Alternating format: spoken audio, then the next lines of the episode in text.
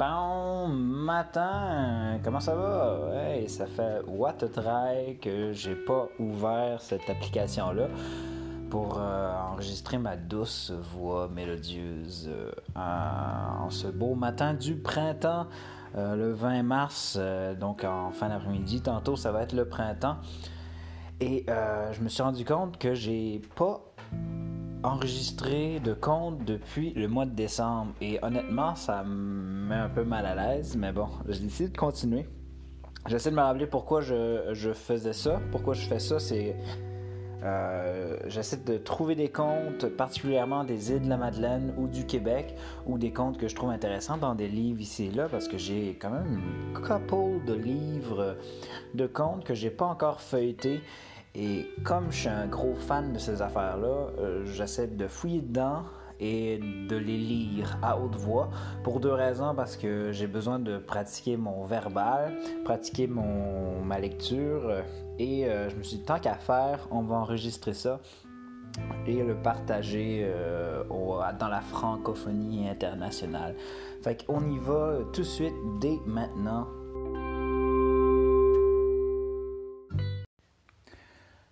Le trésor du Butreau, adapté d'un récit populaire de Gaspésie et des îles de la Madeleine. Toutes les côtes du Saint-Laurent ont été témoins de nombreux naufrages et de navigations suspectes. En effet, il y avait des pirates autrefois au Québec. La tradition orale veut qu'il arrivait que des poursuites ou des tempêtes empêchent les pirates d'emporter leur butin à bord. Alors, on enfouissait les trésors sous terre dans des lieux isolés avec l'idée de revenir les chercher plus tard. Pour garder le trésor, le capitaine du navire faisait tirer les matelots à la courte paille. Il tranchait la tête de celui qui avait été désigné et on, l'enterrait à côté du coffre pour qu'il veille à ce que personne ne s'en empare. Aux îles de la Madeleine, de nombreuses histoires circulent qui racontent les aventures de plusieurs téméraires qui tentèrent de s'approprier des trésors enfouis par des corsaires. Les buttes et les buttereaux sont des collines sans arbres ou des collines de dunes de sable. Alors, on commence. Il était une fois un jeune garçon Étienne Lapierre, qui habitait aux îles à quelques pas de la mer et qui n'avait peur de rien. Quand il, n'allait pas aider les pêcheurs qui rentraient avec leurs prises au quai, il allait se promener sur les buttes rondes de l'île du Havre-Maison et il explorait les petits bois de conifères qui résistaient au vent furieux de ce pays. Un jour qu'il arpentait une butte en regardant la mer, il vit venir vers la côte un bateau qu'il ne reconnaissait pas. Il n'avait pas l'allure des goélettes de pêche qui vont, en saison, pêcher le hareng ou le homard. Étienne regarda le bateau approcher et se dirigeait vers une petite baie protégée cachée par un butreau escarpé. Il alla se cacher derrière un rocher et attendit. Bientôt le bateau accosta. Étienne comprit en voyant les matelots et en écoutant parler qu'ils n'étaient pas des pêcheurs des îles ni du Cap Breton, mais bien des pirates. Il se cacha encore mieux entre deux gros rochers et observa leurs mouvements. Une chaloupe fut mise à la mer avec trois marins qui transportaient un gros coffre qui semblait bien lourd. Les trois marins accostèrent et Étienne vit qu'ils avaient aussi une pioche et une pelle avec eux. Ils escarpèrent le butreau et l'un d'eux se mit à piocher. Ils piochèrent à tour de rôle et creusèrent un trou qui semblait bien grand au petit Étienne. Bien à l'abri dans les rochers, il tressaillait de peur car il avait compris que ces gens allaient sans doute enfouir le coffre dans la terre du butreau voisin et que sans doute celui-ci contenait un trésor. Ah. Si l'on avait le malheur de le surprendre, il n'était pas mieux que mort. Et la suite confirma ses doutes. Tout d'un coup, l'un des marins sortit un grand couteau, et dans le plus parfait silence, il trancha le cou de l'autre. La tête, elle, dégringola sur les rochers abrupts et tomba dans la mer. Aussitôt, les deux qui restaient saisirent le corps sans tête et le déposèrent au fond du trou avec le coffre. Étienne fut tellement surpris de ce qu'il avait vu Étienne fut tellement surpris de ce qu'il avait vu qu'il resta figé dans l'horreur. Seuls les battements de son cœur témoignaient qu'il était encore en vie. Les deux hommes remplirent le trou avec de la terre et des cailloux sans dire un mot. Puis, quand le butreau eut repris son état naturel, le plus grand des deux hommes qui portait un grand chapeau posa sur le monticule une grosse roche et dit à son compagnon Maintenant c'est fait. Le trésor est en sécurité. Mais il est bien gardé par le gardien sans tête, est-ce bien Sans aucun doute, le diable se chargera de faire fuir quiconque aura hardiesse de creuser ici. Et il fera sortir l'homme sans tête de la terre. Le compagnon frissonna. Le soleil était couché depuis longtemps et bientôt il ferait nuit. Les deux hommes jetèrent un dernier coup d'œil à l'endroit où ils avaient enfoui leur butin et descendirent vers la chaloupe pour repartir vers le bateau. Étienne entendit distinctement le plus grand, qui devait être le capitaine, dire Quand le coq labourera et que la poule hercera, le trésor pourra être levé, mais pas avant. Le personne ne pourra rien entreprendre autrement.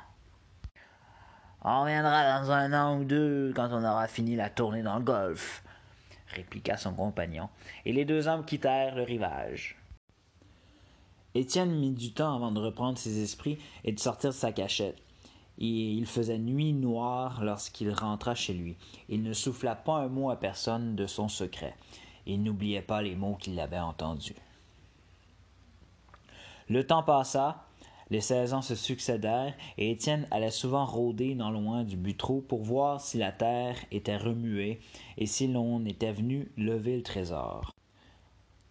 Mais rien ne semblait avoir bougé et la grosse roche était toujours à sa place.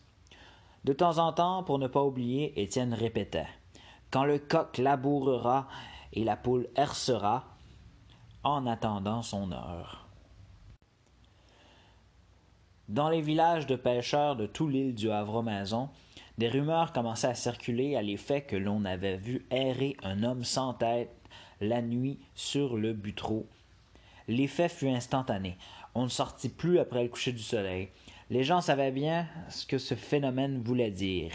Un trésor avait dû être enfoui là avec son gardien et c'était ce pauvre bougre qui, possédé par le diable, tentait de se dénicher une meilleure sépulture. Bientôt, toute l'île parlait du fantôme du Butreau. Le curé allait en procession avec quelques paroissiens bénir les lieux maudits, mais l'homme sans tête continua d'errer au bord des falaises. Étienne tenta à plusieurs reprises de soulever la roche, la grosse roche du Butreau, mais on aurait dit qu'elle avait triplé en masse. On ne pouvait la bouger. La terre tout autour était devenue si compacte à cause des pluies et des neiges qu'elle était dure comme du ciment, et aucune pioche, aucune pelle n'aurait pu l'entamer. Puis un jour, Étienne, qui avait maintenant dix-huit ans, décida que le temps était venu d'agir. Il confia son secret à son frère, en qui il avait une confiance absolue et les deux se mirent à l'œuvre.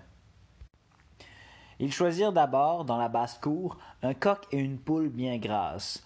Puis, étant adroits de leurs mains, ils fabriquèrent une charrue, miniature bien sûr, et une herse de format réduit. Leur père, qui les voyait faire, était exaspéré par leurs enfantillages. Vous seriez mieux d'empiler le foin de la baraque au lieu de jouer comme des enfants.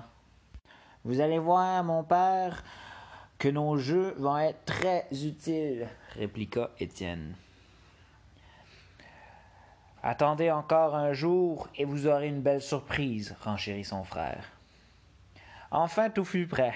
Un soir, Étienne et son frère s'en allèrent en cachette à la dune du sud avec le coq, la poule et leur attirail. Ils se rendirent sur la plage, attelèrent le coq et lui firent labourer un bon petit carré de sable, ce qu'il fit très bien. Ensuite, ils attelèrent la poule à la herse et, à son tour, elle herça la portion de son compère que son compère venait de labourer. De retour à la maison, ils dirent à leurs parents Maintenant, venez avec nous.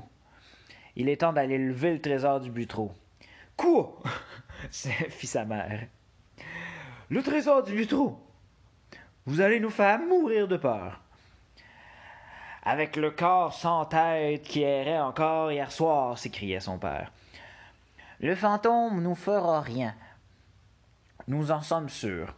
Le père et la mère se demandaient si leur fils n'était pas devenu fou, mais ils consentirent à les suivre au Butreau. Arrivé là, Étienne commença à enlever la, grosse pierre, ce qui fut euh, sans aucune difficulté. Puis ils se mirent tous les deux à creuser la terre, meubles, et bientôt ils touchèrent quelque chose de très dur. C'était le coffre. La nuit arrivait et les parents redoutaient l'apparition du corps sans tête, mais les garçons, trop occupés par leurs tâches, ne s'en souciaient guère.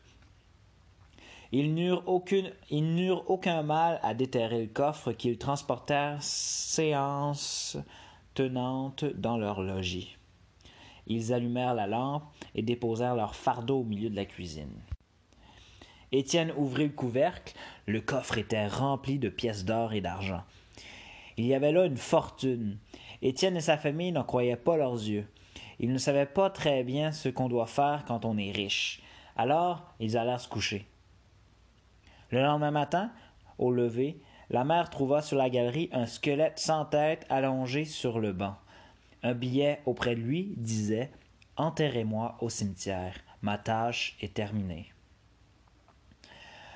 La famille Lapierre, qui n'était pas euh, mesquine, partagea ses biens avec tous les gens de l'île, et l'on parla pendant de longues années encore du fameux trésor du Butreau qu'Étienne Lapierre avait réussi à déterrer. C'est la fin du conte du trésor du Butreau. J'espère que vous avez apprécié. Euh, je pose pas de façon régulière ces trucs-là. C'est comme quand j'ai le temps, c'est quand je peux. Puis comme je voyage beaucoup, euh, je travaille beaucoup, j'ai pas le temps de faire ça de façon régulière. Probablement que dans les prochaines semaines, le prochain mois et demi, deux mois, ça va être euh, peut-être régulière. J'aime ça comme exercice de de lire, lire les contes que je trouve. Ça me permet de, de, de, mieux les mémoriser, de, de les revisiter, de les apprendre. Et lire un conte, euh, c'est euh, le lire dans sa tête, c'est quelque chose, mais comme un conte, les contes viennent de la tradition orale, je pense que c'est important de les lire à haute voix. Puis euh, je me sers de ce de mon podcast ici juste pour euh, me donner un défi de lecture, d'apprendre à, bien lire. Puis je laisse, euh, je laisse quelques erreurs euh, de lecture, quelques. Je suis un peu dyslexique, fait que des fois je, fais des erreurs dans les mots en lisant. Des fois je me trompe dans une phrase, je recommence, je fais, je corrige les grosses grosses erreurs, mais je laisse quand même beaucoup de choses, puis je suis très conscient de tout ça, mais si vous aimez ça, si t'aimes ça, en fait, si t'aimes ça, tu peux toujours t'abonner abonne-toi, euh, clique sur la cloche, peu importe euh, euh, où tu écoutes le, podcast. Puis comme ça, tu vas être au courant de quand je pose des trucs parce que c'est ça va être ça risque d'être irrégulier, surtout un peu plus tard. Mais anyway. Si, tu aimes ça, laisse un commentaire. Puis si t'aimes pas ça, ben va te faire foutre. Hein? Je, vais le faire pareil. bonne journée là. Et bon printemps, surtout.